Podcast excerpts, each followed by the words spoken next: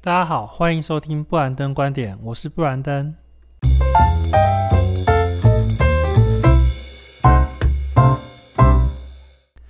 大家好，我是富金创投 Adding Venture 的 Brandon。在我们谈为什么会有布兰登观点这个节目之前，我要先做一点基本的介绍。我现在是一名创投，那也因为跟创业者有很多的互动，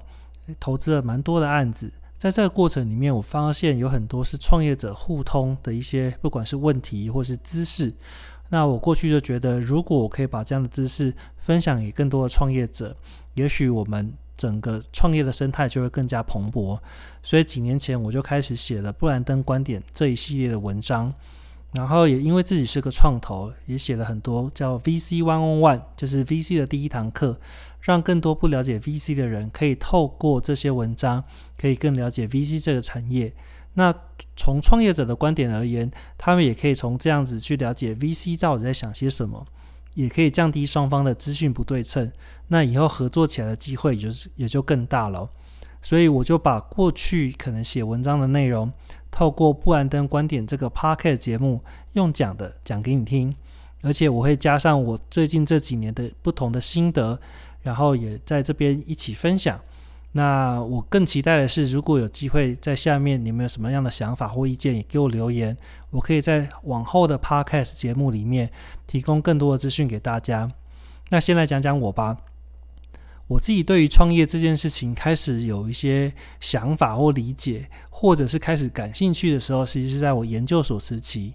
我那时候跟的指导教授，他做的就是这种网络产业的创业与投资。所以其实它里面扮演两个角色哦，一个是从创业者的角度出发，你怎么样去提高你的创业成功几率，然后可以透过可能事业计划书或者是商业模式的拆解等等，那这些都是很呃管理学院常用到的一些工具，来教你如何去把你的创业可以更加有制度化、科学化。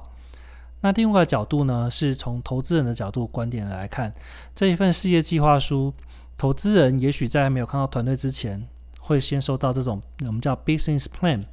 那你可以从事业计划书里面就想到这个团队他们的背景到底是什么，为什么想做这个案子，看到什么样的问题，然后进而来想象是不是有很大的商机值得投资。那所以我认为在那段时间。我就被激发了哇！怎么样可以做创业的事情，或者是怎么样从创投的角度去看不同的产业？其实对于一个年轻人来说，那样的生活会是觉得更更有趣的。因为很多人毕业后可能在金融业待下来，一做就是做三四十年，也没有做太多的转换，或者说你在某个行业盯下来之后，大概就是固定的。但创投其实有点顾问业的特性，就是你可以在比较多不同的公司之间。去做转换角色的转换也好，你可能是个投资人担任董事，或者是有时候还被派进去做一些阶段性任务的一些执行。其实你手上也许同时管了五间公司或十间公司，那个多样性就会让你的生活觉得更更丰富。而且我觉得除了生活丰富之外，更重要的是你有这么多不同产业类别的资讯融合在你身上，你有时候就会刺激你去想到更多的。想法，或者是可以把 A 产业的东西利用到 B 产业里面去，看起来就是一个很漂亮的一个一个 mix and match。那有时候通常会有一个很好的创意在里面。这个是我觉得创投跟创业两者紧密不分，而且如果能够从创投的角色去看到不同的产业，是一个很大的加分项哦。所以我后来也在 startup 待过，然后有去大公司上班过。那其中的目的都是想要说，有机会可以创业，我可能是可以把所有的能力大家都 run 过一遍，那我创创业的成功几率也比较高。那最后我也蛮幸运的是能够加入创投这个产业，然后前后将加起来是将近十年的经验，那我也觉得从中学到非常非常非常多，所以我才想把这样的经验。也分享给大家，所以布兰登观点就这样产生了。那现在你可以听到的就是 Podcast 版本的布兰登观点。那我们今天就来讲讲什么叫做创投。创投就是 Venture Capital，那英文叫做风险投资。那我们台湾翻译成创业投资。那原因是因为创业本来就是一个非常风险很高的事情。那我们过去对于高风险高报酬这个观念牢牢的记在心里了。所以其实创投这样的产业本来就是面对很大不确定性。很多人可能只有个 idea，觉得这个 idea 可以改变世界，但他需要资金，所以转向寻求创投的帮助，希望创投可以给他资金，然后让他把东西做出来，甚至卖到全世界。改变了世界，然后创投跟创业者就可以一起赚大钱。当然，这是一个非常美好的版本。大部分的创投可能遇到的还是很多血汗史哦，就是你是看别人拿着他一生的积蓄也好，或是很宝贵的时间，然后在他年轻或是最黄金的几年内投入了创业，但创业的失败几率可能高达了九成或九成五以上。所以，真正能成功的也只有那个可能百分之一或是万中选一的人。这就是创业，我认为最残酷的地方。大家是满怀着热血，想要去做一些大事情，但到最后真的能够成功的是少数寥寥的几个人。那作为创投的难处就是，你要怎么样面对这么高的不成功的机会，去找到会成功的那个人。所以，风险投资，我觉得当之无愧。它真的是一个很冒风险的事情。那我们如果拿过去的案例来对比的话，它很像是呃以前早期的远洋渔业，或者是做那种远洋贸易，这种精神就是一种创投精神的来源了。因为在过去航海的技术没有那么成熟，我们对于海象掌握也比较差，船只也没有那么先进，所以其实出海这件事情是一个风险极大的。但如果你出海捕鱼、捕鲸鱼，或者是做了贸易，把其他国家东西拿回国家卖，通常都可以拿到蛮高额的利润。那这也很像创投的特性，就是高风险高报酬。你出海去，最惨最惨可能就是整个船都翻覆了，人也死了，这样风险高到这么高。但如果你有机会满载而归的话，那中间的利润其实是非常巨大的。只是说，在过去那些想出海的人，他可能有技术，但没有资金，所以他就试着可能跟村里面比较有钱人商讨说：“嘿，我现在有一个远洋捕鱼计划，或者远洋贸易计划，你愿不愿意投资我？如果顺利归来的话，你就可以从中间的利润，我们可能做怎样比例的拆分。其实这个就是一种创投模式的开启哦，就是那些有钱的人，其实就像现在的创投业者。”那些愿意出海去的那些船长，他可能就是创业者；那船员可能就是这些创业者底下的 early employee。那如果大家能够顺利出海成功回来，可能大家都有钱分。但很残酷的是，可能百分之九十九十五的人可能就回不来了，或是没有好的收获，这笔钱也就赔掉了。这其实蛮符合创业的一个状况哦。所以这个例子应该可以让大家更了解什么叫做创业，以及什么叫做创投。那创业的分类上面的话，我们有常听到什么叫做呃 CVC，叫做 Corporate Venture Capital。那这个词其实在这几年我们蛮常听见，它就是一个企业的创投。那企业的创投跟一般的创投有什么不一样呢？一般的创投大概就是拥有几个对于这个某些产业的特殊能力。特殊经验、特殊关系的人，他们对这产业因为够熟悉，所以可以投资这个产业相关的一些新创团队，然后获得好的报酬。那他们主要的目的也都是赚大钱，也就是我们讲的财务型的报酬。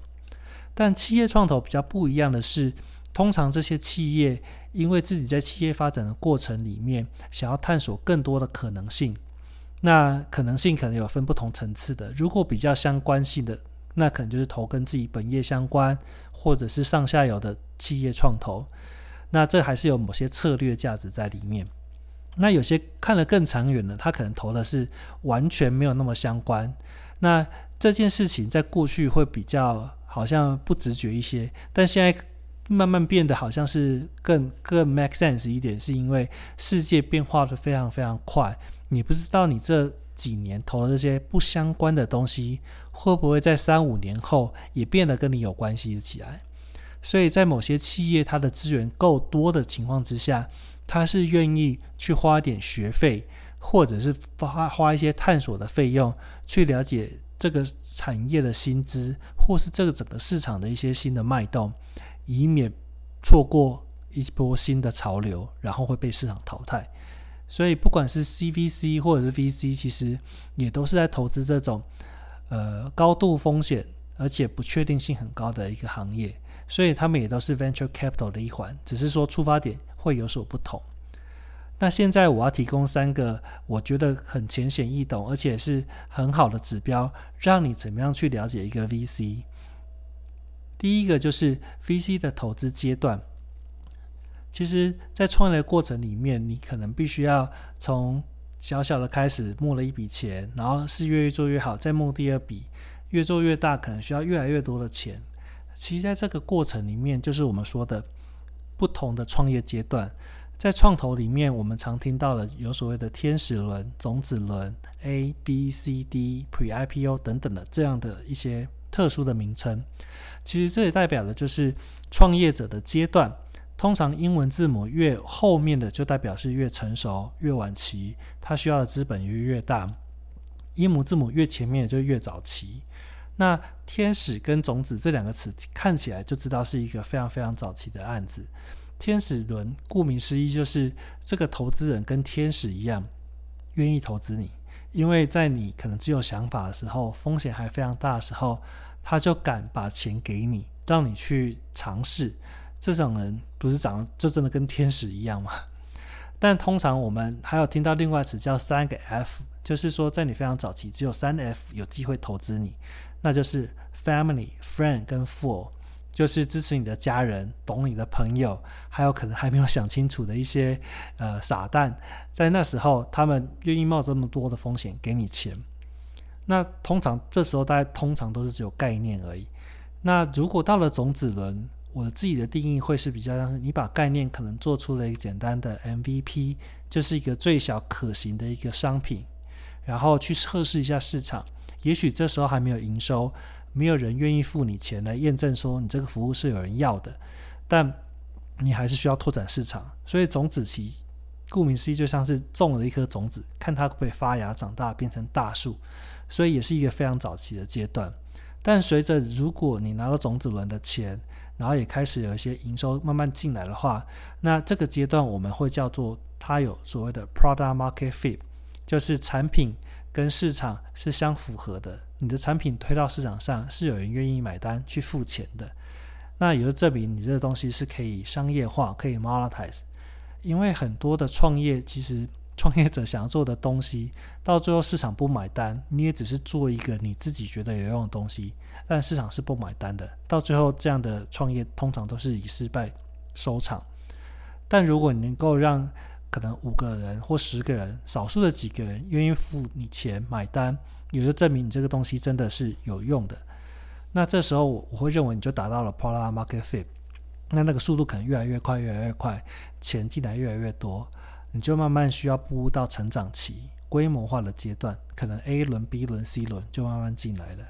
那随着轮次越大，其实你需要的钱就越多。你可能需要做跨国的扩展，你可能需要开第二条、第三条的产品线。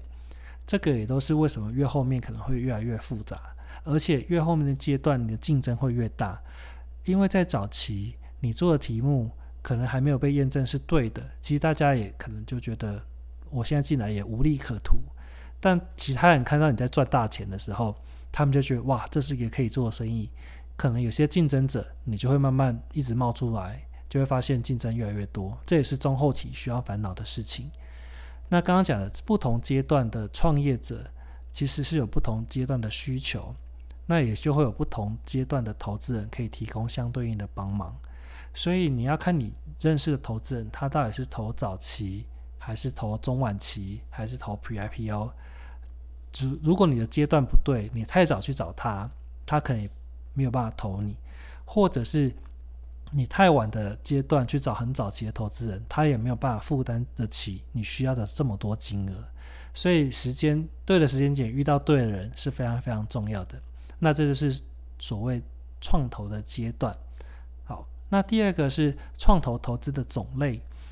那种类的话，就是说有些刚刚讲的那一群很有经验的人，他可能对于某些产业是有经验的；有些人可能对于生技很有经验；有些人对于半导体很有经验；有些人对于硬体很有经验；有些人对于网络很有经验。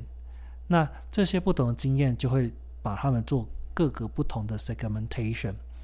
那如果你刚好跟他是同一个区隔、同一个 segment 里面的话，那他就比较有机会去投资你，因为他看得懂，他帮得上忙。你要一个投生技的人去投半导体，可能对他来讲就是隔行如隔山。那投资我们就是要投自己懂的东西嘛。所以你如果去他们公司的网页去看一看，创投介绍自己，可能他们就会提到我是投资怎样阶段的公的创投，或是我是投资什么领域的创投。我觉得你可以更好、更方便的去了解创投。那第三个是投资的地区，其实创投是一个很 local 的 business。早期可能美国创投就投美国案子，中国创投就投中国案子，那台湾的创投投台湾的案子。但现在其实世界越来越就是交流越来越频繁，世界是平的，其实做 cross border investment 也越来越兴盛。那其实早期是从美国创投是最早开始投美国案子。那那些美国创投就想说，诶，既然美国发生的事情应该会在世界上各地重复的发生过一次，比如说之后可能中国会发生，那我在美国已经投了美国的一倍，那我应该是有那个 know how 去投中国的一倍啊，所以他们可能就会想要去中国设一个分支，开始做全球化的一个扩展。当然，有些人全球化做得好，有些人全球化做得不好，但那个思想。那个起心动念，我觉得也是蛮正确的。那所以随着这样投完之后，可能像 Sequoia 就所谓中国的 Sequoia 或是美国的 Sequoia，但在这个时候，其实大部分人还是投资他自己所熟悉的地区。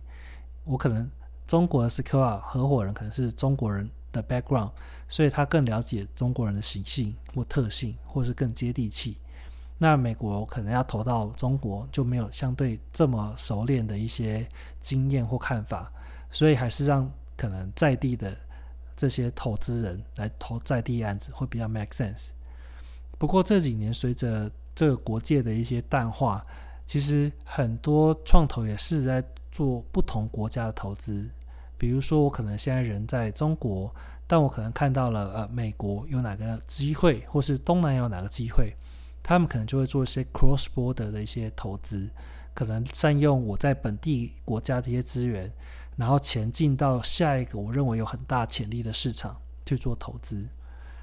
好，那这些观念先让你们放心里，所以我们复习一下，有三个，第一个是投资的阶段、投资的种类跟投资的地区，你觉得可以描绘出一个创投是长什么样子的？我就举呃我之前待过的公司支出创投 Airboards 为例。像我待的那时候，他们是投资比较早期的案子，而且投资的地区是以投资台湾的创业团队为主。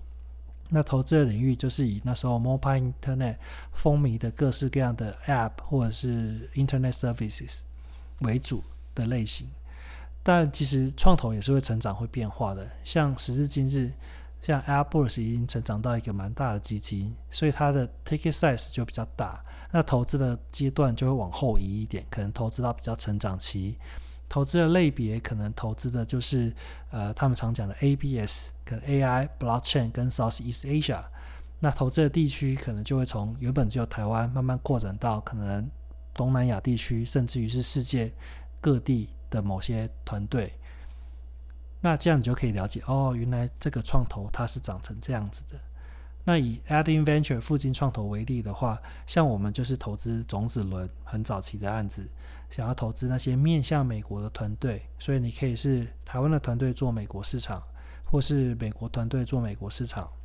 那我投资的投资的类别就是 AI Enabled Services、Data Driven 的 Digital Transformation，还有 Vertical SaaS 这些领域为主。这些都是我过去比较有经验，而且我认为未来的发展也非常非常好的几个产业哦。而且这几个产业也是我认为亚洲团队要进军美国市场很好的一个利基市场哦。也跟大家分享。那我们创投是什么？第一集的介绍就到这边结束喽。也希望这样的内容对你们有帮助。未来如果有更多的问题，你也可以在留言处跟我们说，也许我可以在未来的集数里面跟大家分享这些问题的一些看法。那最后，我都会把我这些看法分享给大家。那我在写文章的时候也会这样做，所以录 podcast 的时候也是。那我对于创投的看法，认为它是一个非常有意义的一个行业哦，因为你可以把钱投注到一些新兴的产业上，而且这些产业未来有可能可以对这个产业贡献更多，可以让世界越来越有效率。但这些事情其实，在万事起头难的状况之下，如果有好的创投愿意给予资源，让这些创业者真的做成了一些事情，其实我认为整个世界是会变得更好的。那这是它美妙之处。那作为一个创投的从业人员，我觉得对于个人的好处是，你可以看到很多创业者在初期的一些努力，然后学习到最新的事物，然后也从中得到更多的 know how，可以把这些应用到各式各样的新创里面，然后创造出更好的效果。我觉得那是应该是个人最好的保障。那我们今天的分享就到这边结束喽，也欢迎到 Adding Venture 的公司网站上面去关注我们，订阅电子报，有更多的薪资就会第一时间寄到你 email 信箱给你。那当然，如果你喜欢听我说的话，那也请继续 follow 我们的布兰登观点，拜拜。